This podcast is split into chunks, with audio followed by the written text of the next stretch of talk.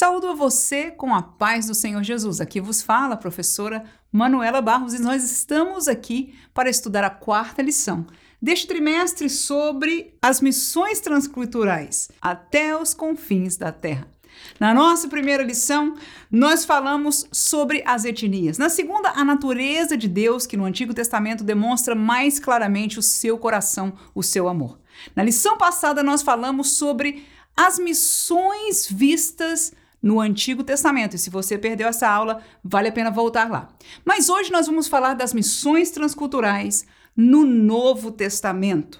O que é que as páginas do Novo Testamento, os 27 livros, contêm detalhes sobre aquilo que foi feito de missão e aquilo que nos ensina. Claro que este estudo vai ser muito simplificado, está em somente uma lição e com certeza o Novo Testamento está cheio de lições para nós que amamos as missões e que entendemos que esta é a chamada maior da Igreja do Senhor Jesus. Vamos dividir este estudo, claro, baseado na nossa lição que foi comentada pelo pastor Wagner Gabi. Vamos dividi-lo em três tópicos. O primeiro dele vai falar da pessoa do Pai, a segunda do Filho e a terceira terceira do Espírito Santo. Veja, primeiro tópico: Deus enviou seu filho ao mundo. Segundo tópico, Jesus preparou missionários para o mundo. E em terceiro lugar, o Espírito Santo capacita os missionários no mundo. Glória a Deus, a lição diante de nós está muito especial. O nosso primeiro tópico, então, nós vamos falar, estamos já agora no contexto do Novo Testamento. O Novo Testamento começa no livro de Mateus. Os quatro primeiros livros são o reconto sobre perspectivas um pouco diferentes por causa dos autores, mas da vida e ministério de Jesus Cristo até o seu sacrifício, morte e ressurreição. Portanto, quando nós olhamos para o primeiro tópico, nós vamos encontrar a pessoa de Deus como centro. Deus enviou seu filho ao mundo. João 3,16, o texto que nós todos conhecemos, porque Deus amou o mundo de tal maneira, nós entendemos que este amor, a natureza de Deus, foi expressa desde que nós conhecemos os primórdios da palavra no livro de Gênesis, mas chegou ao ápice do amor que deu. Deu quem? Deu ao seu filho. Deu a Jesus que virou homem, fez-se homem e não veio aqui para, naquele momento, reinar e triunfar, mas para padecer e oferecer a sua vida e o seu sangue por sacrifício para pagar o preço impagável de outra maneira, chamado do pecado. Vamos estudar este primeiro tópico em três subtópicos. Primeiro, para anunciar os mistérios do reino de Deus. Segundo, para ser o sacrifício que gera vida em Deus. E terceiro, para enviar aos salvos o Espírito Santo de Deus. Então, o propósito para que Deus enviou ao Jesus ao mundo é aquilo que nós estamos olhando neste tópico. E se você é novo neste canal, nós disponibilizamos o roteiro que eu faço para este estudo para você na descrição deste vídeo e também no primeiro comentário você fique à vontade de baixá-lo e usá-lo. Portanto, Deus enviou seu filho ao mundo para anunciar os mistérios do reino de Deus. Antes de eu ler este primeiro versículo, eu quero te lembrar que na revelação do Antigo Testamento, algumas coisas eram desconhecidas, houveram coisas, realidades, mormente espirituais, mas também a nível de profecia, que só foram reveladas a partir da vinda de Jesus em carne. Há algumas que estavam no Antigo Testamento, mas não eram entendidas pelas pessoas ainda por causa da revelação. E há outras que não estão lá. Então, quando nós olhamos para Jesus, muita coisa do que Jesus vai ensinar são verdades profundas sobre o reino de Deus que não eram entendidas ainda pelo povo israelita. Mateus capítulo 5, 1, 2 e 3, o texto diz: Jesus, vendo a multidão, subiu a um monte e, assentando-se, aproximaram-se dele os seus discípulos. Esta é o começo do texto daquilo que nós conhecemos como a bem-aventurança, a primeira pregação de Jesus pública. E abrindo a boca os ensinava, dizendo: Bem-aventurados os pobres de espírito, porque deles é o reino dos céus. Veja aí já algo que não soava muito lógico, mas estava Jesus ali trazendo revelações do que é o reino de Deus. No versículo 13, ele entra em outro contexto: Vós sois o sal da terra. E se o sal for insípido, com que se há de salgar? Para nada mais presta senão para se lançar fora e ser pisado pelos homens. Outro contexto ainda no 17: Não cuideis que vim destruir a lei ou os profetas. Não vim abrogar, mas cumprir. Tudo isso são revelações gloriosas que Jesus está fazendo. Versículo 39: Eu, porém, vos digo que não resistais ao mal, mas se qualquer te bater na face direita, oferece-lhe também a outra. Versículo 44 diz: Eu, porém, vos digo: amai a vossos inimigos. Bendizei os que vos maldizem, fazei bem aos que vos odeiam e orai pelos que vos maltratam e vos perseguem. Claro que para apreciar este texto e esta longa pregação de Jesus, Mateus capítulo 4, se não me engano, vai até o capítulo 8, né? Este grande sermão, nós vamos escutar da boca de Jesus mistérios do reino de Deus, como disse já para os irmãos, que no Antigo Testamento não se entendia, há uma colocação da lei de uma maneira mais profunda, mais séria para aquelas pessoas que estavam ouvindo. E agora mesmo, por exemplo, este último versículo que nós falamos dele, de amar os inimigos de fazer o bem aos que nos odeiam, né? É, orar pelos que maltratam e perseguem. Veja de que o contexto da lei, o contexto veterotestamentário era de justiça, igual, igual. Lembra-se? Olho por olho, dente por dente.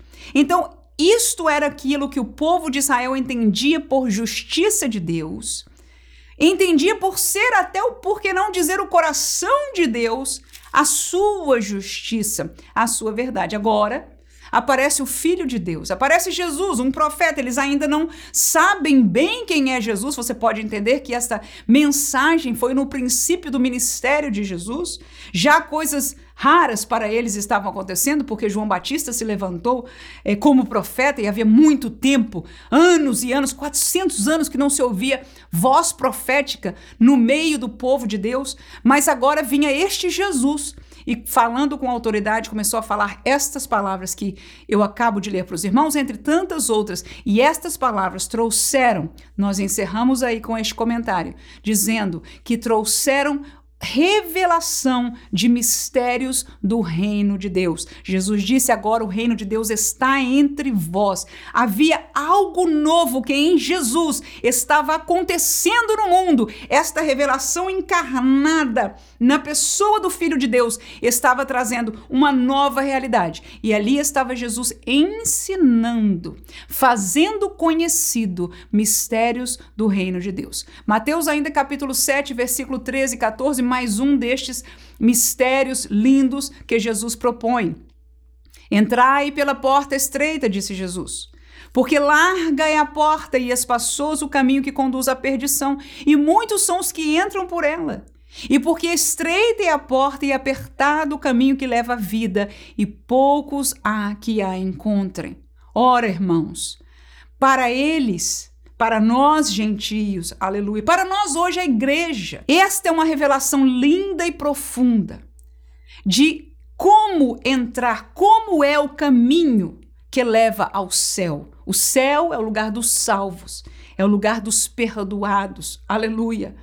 Então, esta figura da porta, para mim mesmo, como professora, como crente, é muito importante. Eu me lembro dela na minha vida pessoal, algumas vezes, porque vale, é profunda, é mistério de Deus, é revelação de Deus para nós entendermos e que muitas pessoas entram pela larga e poucos são aqueles que entram pela estreita e que chegam a encontrar a salvação. O segundo subtópico fala de que Jesus veio ao mundo, Deus envia Jesus para ser o sacrifício que gera vida em Deus. Nós conhecemos pela palavra que éramos mortos em nossos pecados e pela fé em Cristo Jesus, o nosso espírito torna a viver, ele traz vida a nós. Mateus 26, 28. Porque isto é o meu sangue, o sangue do Novo Testamento, que é derramado por muitos para a remissão dos pecados. Veja que este texto é Jesus tomando a Santa Ceia pela primeira vez, não é a Santa Ceia como nós conhecemos, em verdade única, porque ele tão somente o fez e disse aos discípulos que fizesse isso até que ele voltasse, e é o que nós como igreja fazemos. Mas eis as palavras de Jesus: isto simboliza um novo testamento, uma nova aliança, um novo pacto no meu sangue. Ou seja, Jesus estava revelando que o, ele, o seu sangue seria derramado e pelo seu sangue, através do seu sangue, a partir deste sacrifício feito, havia um novo testamento, uma nova aliança, uma nova série de regras de lidar de Deus com a sociedade, se eu pudesse dizer, aleluia. E através do sangue de Jesus haveria remissão dos pecados. Até aquele momento havia uma regra, havia um testamento, havia uma aliança chamada aliança da lei. Ali, através do sangue de Jesus representado por aquele cálice, estava Jesus falando de um novo testamento que estava começando, aleluia, naquele tempo que aquelas pessoas estavam vivendo ali. Então, o próximo texto, Lucas 24, 46 e 47, diz e disse-lhe: Assim está escrito. E assim convinha que o Cristo padecesse e ao terceiro dia ressuscitasse dos mortos, e em seu nome se pregasse o arrependimento e a remissão dos pecados em todas as nações, começando por Jerusalém. Estamos falando de missões. Estamos falando do coração de um Deus que ama a todo mundo. Falamos nas duas classes passadas de como Deus revelou através do Antigo Testamento o seu amor, aleluia, e o seu projeto, que foi uma revelação progressiva para nós através das Escrituras. E agora chegava ao lugar onde o Filho foi enviado, aleluia, para que morresse pelos nossos pecados e em seu nome se pudesse pregar o que nós pregamos, o arrependimento a remissão dos pecados. E aí o texto diz: para que se pregassem todas as nações, começando em Jerusalém, mas que fossem para todas as nações. Está em um texto de Jesus falando sobre as missões. Ele que veio ser agora este sacrifício capaz de dar nele mesmo começar este novo testamento para que nós pudéssemos pregar aquilo que hoje o fazemos. Terminamos com Romanos 6:22 que diz: "Mas agora libertados do pecado, e feitos servos de Deus, tendes o vosso fruto para santificação e, por fim, a vida eterna. Então, essa novidade de vida, vida em Deus, não nós mortos em nossos pecados, incapacitados como era o povo de Israel de ser perfeito, de obedecer a lei perfeitamente precisavam voltar a sacrificar todo o tempo, não eram aperfeiçoados pela lei, eram perdoados pelos sacrifícios, mas não aperfeiçoados porque o sangue de touro e de bodes não podia aperfeiçoar, aleluia, as pessoas, aqueles que eram perdoados, aleluia, mas pelo sangue de Jesus a coisa era diferente. E aí agora os romanos, texto de Paulo aos romanos, nos fala desta verdade que esta nova vida, glória a Deus, traria um fruto ou seja, ela gera ela é real e porque ela é real em nós, ela gera um fruto de santificação e o fim desta nova vida é a vida eterna com Deus. Terceiro subtópico, para enviar aos salvos o Espírito Santo. Deus enviou a Jesus para anunciar mistérios do reino de Deus, ensiná-los, para ser o sacrifício que gera vida em Deus, mas também para ele enviar aquele consolador que nós temos, o Espírito Santo aos santos, aos servos de Deus. João capítulo 15, versículo 26, o texto diz: Mas quando vier o consolador que eu, quem está dizendo? Jesus. Eu, da parte do Pai, vos hei de enviar aquele Espírito da verdade que procede do Pai testificará de mim. Lucas 24, 49, o texto ainda diz: E eis que sobre vós, é Jesus dizendo, envio a promessa de meu Pai. Ficai, porém, na cidade de Jerusalém, até que do alto sejais revestidos de poder. Atos, capítulo 1 ainda, versículo 4, 5 e 8 diz: E estando com eles, era Jesus ainda determinou-lhes que não se azeitassem de Jerusalém, mas que esperassem a promessa do Pai, que disse ele: De mim ouviste. Porque, na verdade, João batizou com água, mas vós sereis batizados com o Espírito Santo não muito depois destes dias, mas recebereis a virtude do Espírito Santo que há de vir sobre vós, e então farão o quê? Igreja, irmãos, professores, aqueles que amam as missões, ser-me-eis testemunhas, tanto em Jerusalém, como em toda a Judéia e Samaria e até os confins da terra. A terceira coisa que Jesus veio fazer, aleluia, foi nos entregar, foi enviar para a igreja, agora esse mistério revelado chamado igreja, o corpo, seu corpo, ele que é o cabeça da igreja, enviou o Espírito Santo de Deus, que vai ser assunto glorioso da próxima lição, lição de número 5. Terminamos assim o primeiro tópico, onde falamos de Deus enviando seu filho. Vamos olhar agora para o ministério de Jesus. Segundo tópico, nós vamos intitular Jesus preparou missionários para o mundo. Primeiramente, letra A, chamando os discípulos. Segundo, treinando os discípulos. E terceiro, enviando os discípulos. Parece óbvio, nós entendemos esta lógica, mas Jesus o fez e nós, como seguidores de Jesus, devemos fazer da mesma maneira. Jesus chamou os discípulos, Lucas capítulo 6, versículo 12 ao 16.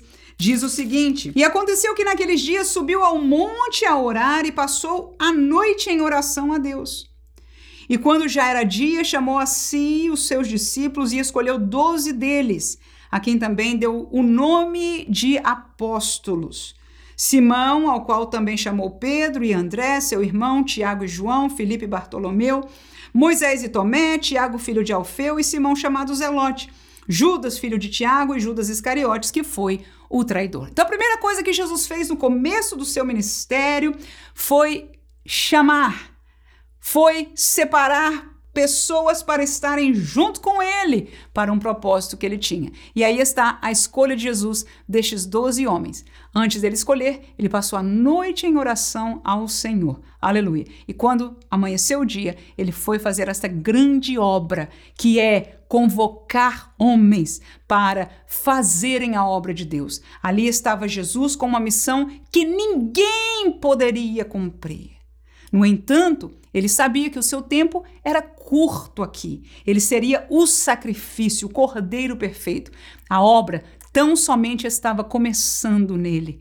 E Jesus ali escolhia doze, e estes doze haveriam de se multiplicar muito mesmo, aleluia, para levar o evangelho a toda criatura e cumprir a missão que é do coração de Deus. Mateus 4,19 o texto diz: E disse-lhes: Vinde após mim, e eu vos farei pescadores de homens. Este foi o convite de Jesus, aleluia, aqueles que ele chamou para a obra do ministério, para a obra do evangelismo, para a obra do trabalho do reino de Deus, para a obra de entender que estas coisas deste mundo passarão, mas o reino de Deus permanece para sempre e de que a maior dádiva que alguém pode ter é a segurança de sua salvação. E estava ali na pregação do evangelho agora nos poder do sangue de Jesus, a palavra que traria arrependimento, transformação e nova vida, garantindo àqueles que crescem a vida eterna. E Jesus começa esta obra chamando obreiros para esta seara. Segundo lugar, treinando a eles.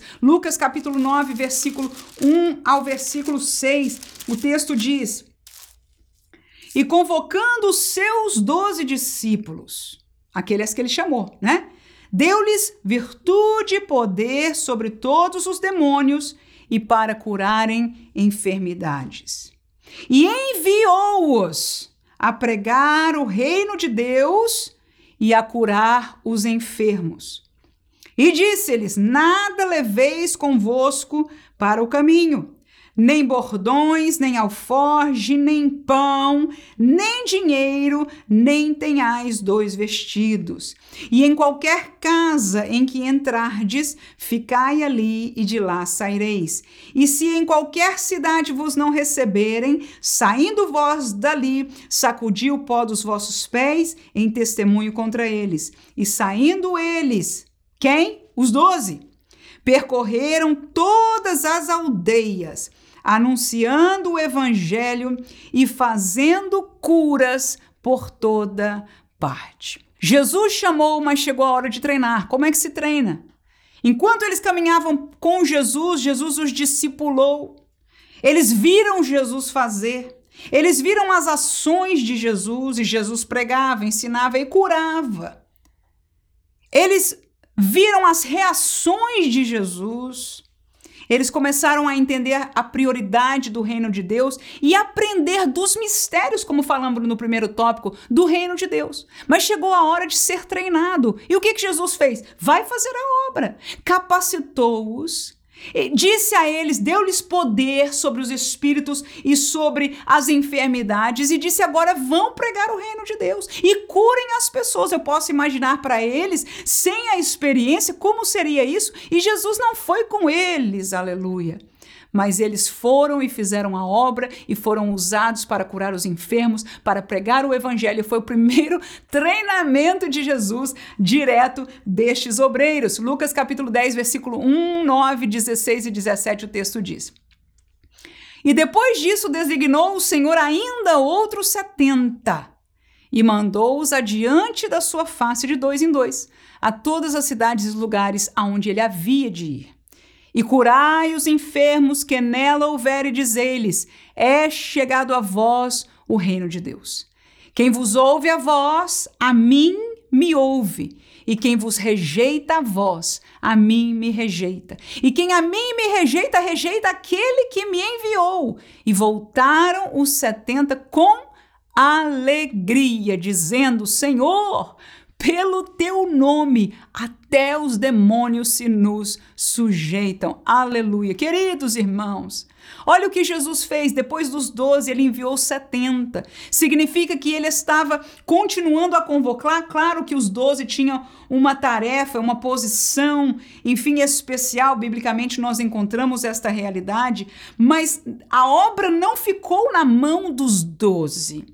E aí está claro, logo depois de Jesus ter enviado os doze, ele enviou outros 70, diz a palavra, e disse: Olha, vão adiante de mim nos lugares aonde eu vou. Então, essas pessoas já estavam seguindo a Jesus, já tinham entregado o seu coração, já queriam fazer a obra do reino de Deus, e ali Jesus os mandou e mandou curar, e isso para mim é muito forte porque eu sou seguidora de Jesus e do mesmo evangelho. Aliás, não só eu, creio que você também. Amém?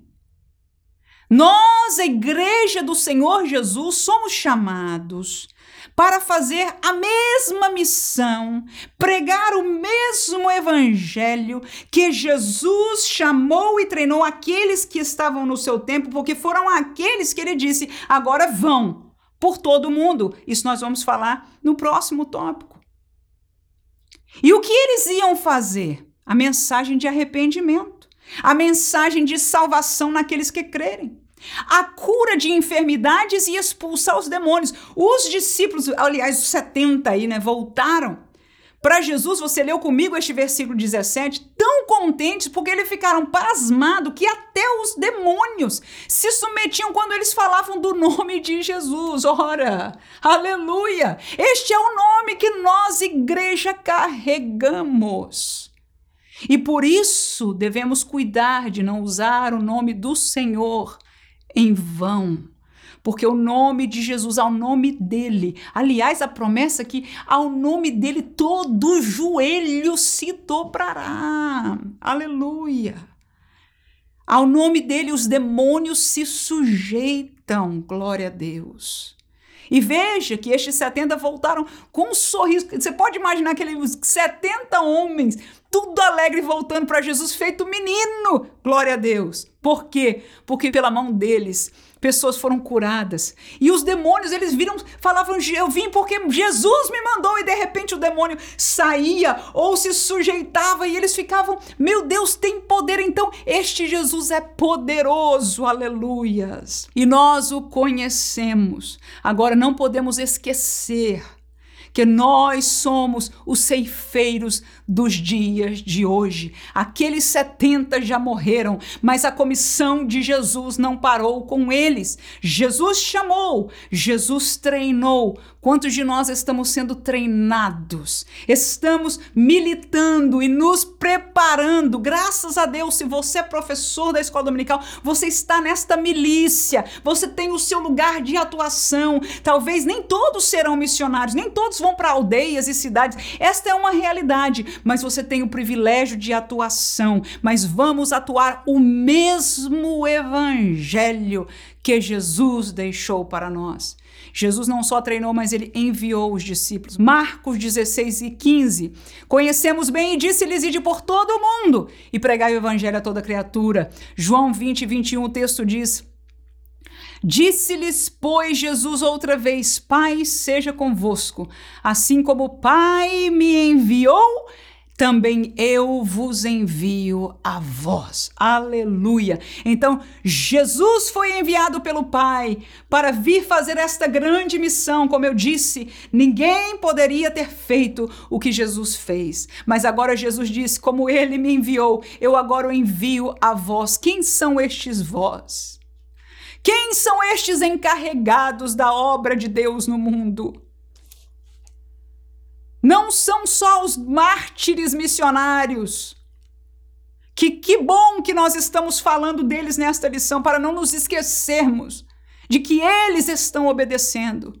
Mas eu quero te lembrar neste dia que somos nós os enviados a fazer a obra de Deus, a levar este mesmo evangelho de Cristo Jesus, um evangelho com curas, um evangelho com libertação, um evangelho com poder, um evangelho com santidade, um evangelho com prioridade do reino de Deus. Este é o evangelho que Jesus deixou para nós. E muitas vezes estamos esquecidos porque não estamos observando, lendo a palavra, o texto dos evangelhos para aprender. E se você não está fazendo isso, eu até te convido a estar comigo, porque eu tenho um outro canal chamado Devocional Simple Pentecostal, que ali eu estou caminhando no evangelho de Lucas neste momento, versículo por versículo. Nós estamos meditando na palavra de Deus a cada manhã. São cinco minutos, dez minutos. A cada manhã estamos meditando na palavra de Deus todos os dias de segunda a sábado e eu vou deixar o link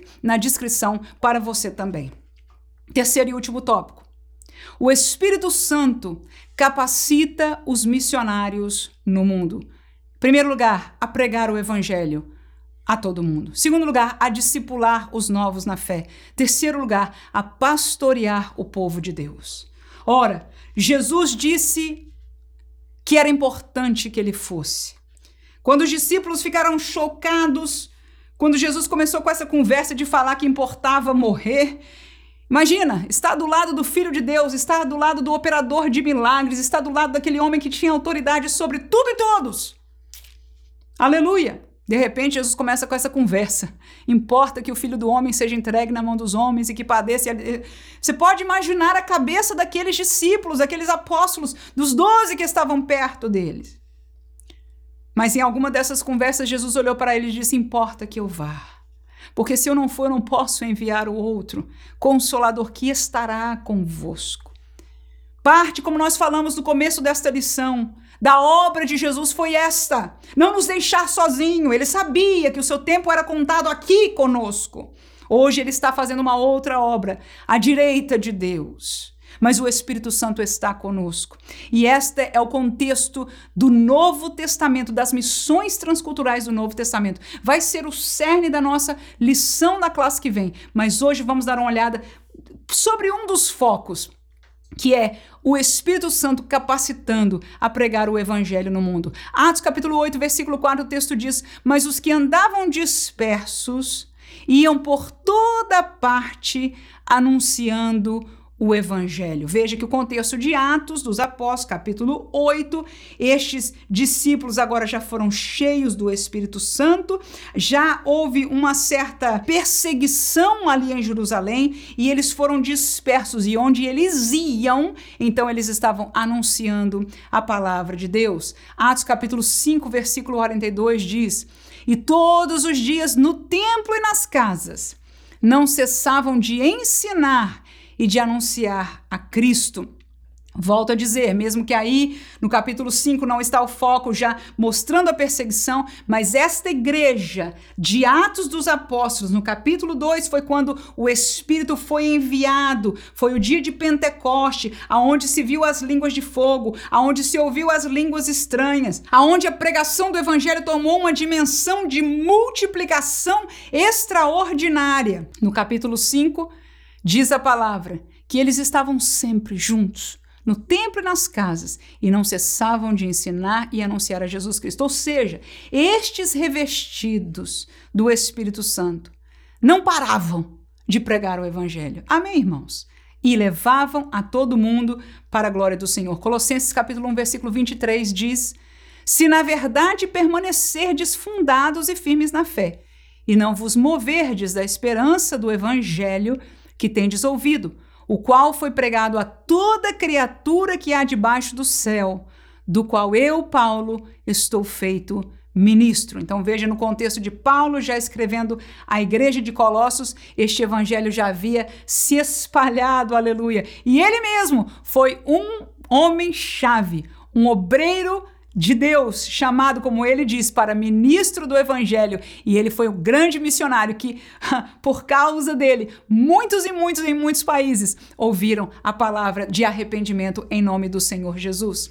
Segundo, o Espírito Santo ele capacita a pregar o evangelho, mas ele capacita a estes obreiros também discipularem os novos na fé. Mateus capítulo 28, 19 e 20 diz: Portanto, ide e ensinai todas as nações, batizando-as em nome do Pai, do Filho e do Espírito Santo, ensinando-as a guardar todas as coisas que vos tenho mandado. E eis que estou convosco todos os dias até a consumação dos séculos. Ou seja, o Espírito Santo capacitaria ou nos manda, né? Jesus aí nos está mandando ensinar as nações a fazer o quê? A guardar as coisas que eu vos tenho mandado. E ele disse: Olha, o Espírito Santo vai ajudar vocês a lembrar disso. Lembra disso? Glória a Deus. Então isso é discipular, irmãos. É dizer: olha, Fulano, você é novo na fé. Eu quero dizer para você que crente faz assim porque Jesus fazia. Tá vendo? É guardar as coisas que ele mandou. Porque Jesus nos mandou. Por que, que nós só temos dois sacramentos, que é o batismo nas águas e a Santa Ceia? Porque Jesus mandou. Olha aqui os textos que falam de Jesus mandando o batismo. Olha aqui os textos da Santa Ceia e etc. Nós podemos ensinar o que Jesus nos tem mandado com o auxílio do Espírito Santo de Deus. Efésios capítulo 5, versículo 1 ao 3 diz: Sede, pois, imitadores de Deus, como filhos amados, e andai em amor, como também Cristo vos amou, e se entregou a si mesmo por nós, em oferta e sacrifício e cheiro suave a Deus. Mas a prostituição e toda impureza ou avareza nem ainda se nomeiem entre vós, como convém a santos. Então veja que Paulo está discipulando aos irmãos ali de Éfeso, ensinando a imitarem a Deus como filhos de Deus, a andar em amor como Cristo. Veja aí. E sair, deixar longe o pecado para trás. Ele diz: a prostituição e a impureza e a avareza nem se nomeiem entre vós estas pessoas que hoje são crentes vieram do mundo, precisam ser discipulados. E aí está Paulo dizendo, porque isso não convém a santos. E toda a palavra, todas as cartas que ele escreveu, todos os textos, posso imaginar que todas as pregações, aleluia, quando ele abria a sua boca, ele estava discipulando estas pessoas na obediência à palavra de Deus. E por último, não só discipular, mas pastorear o povo de Deus. Claro, nem todos são pastores, mas é o Espírito Santo é o Espírito Santo quem capacita aqueles que são, aleluia, para pastorearem segundo o coração de Deus, segundo a orientação de Deus e segundo o poder de Deus. Segundo aos Coríntios capítulo 11, versículo 2 e depois o 28. Porque estou zeloso de vós com zelo de Deus, porque vos tenho preparado para vos apresentar como uma virgem pura a um marido, a saber, Cristo. Além das coisas exteriores, me oprime cada dia o cuidado de todas as igrejas. Ora, este texto aí está Paulo dando o exemplo de si mesmo como um pastor. Isto é pastorear. Aleluia! Ele diz: Eu tenho zelo de vós. Como alguém que está preparando uma mulher linda, virgem, pura para um marido, ou seja, Cristo. O lugar do pastor é preparar a igreja para apresentar a Cristo. A igreja é a noiva de Cristo, aleluia. E o pastor é aquele que tem zelo, é aquele que vigia, é aquele que protege, é aquele que exorta, é aquele que fala forte, aleluia. É aquele que dirige o caminho na orientação do Espírito, por quê? Porque ele quer apresentar a noiva. Um dia ele vai prestar conta, segundo a palavra de Deus diz aos Hebreus. Prestar conta a Deus daquilo que ele fez conosco, a igreja. Assim que o Espírito Santo está no contexto do Novo Testamento, capacitando, aleluia, a pastorear. E veja que no versículo seguinte que nós lemos, ele fala que oprime a ele o cuidado de todas as igrejas, ou seja, é uma tarefa árdua. Para além dos sofrimentos, ele diz, exteriores, que você conhece que Paulo teve muitos, o cuidado das igrejas, a preocupação pelo que está acontecendo. Você que conhece as cartas, você sabe, entende exatamente o que Paulo está falando com estas palavras. Acabavam, cansavam, angustiavam a Paulo. Mas ele, pelo poder do Espírito Santo, era guiado e era usado para que as igrejas continuassem sendo fortalecidas no Senhor. Terminamos com Efésios 4, 11 a 13, que diz: ele mesmo deu uns para apóstolos e outros para profetas, e outros para evangelistas e outros para pastores e doutores, querendo o aperfeiçoamento dos santos para a obra do ministério, para a edificação do corpo de Cristo, até que todos cheguemos à unidade da fé e o conhecimento do Filho de Deus, a varão perfeito, à medida da estatura completa de Cristo. Veja então que ele é Jesus. Ele deu à igreja, aleluia, estes cinco ministérios. Ele levantou a pastores entre os outros ministérios. Para quê? Para edificar a igreja. E é o Espírito Santo que os capacita no dia a dia, que fortalece, que entra neste contexto do Novo Testamento. Se um crente não pode viver sem a capacitação do Espírito Santo, muito menos os missionários, os que estão na frente de batalha, aqueles que estão pregando, que estão discipulando e pastoreando os santos que foram salvos em Cristo Jesus. Queridos irmãos, que série de lições gloriosas. A cada sábado, eu e a missionária Vânia da Silva, às 21 horas horário de Brasília, estamos disponíveis para você. Qualquer dúvida que você tenha, eu estou ao vivo no YouTube, sempre trazendo uma orientação particular para os professores. Estamos estudando sobre algum assunto e neste trimestre em especial, a professora Vânia da Silva, que é missionária há 42 anos, ela está cada sábado compartilhando uma experiência de algum desses campos missionários,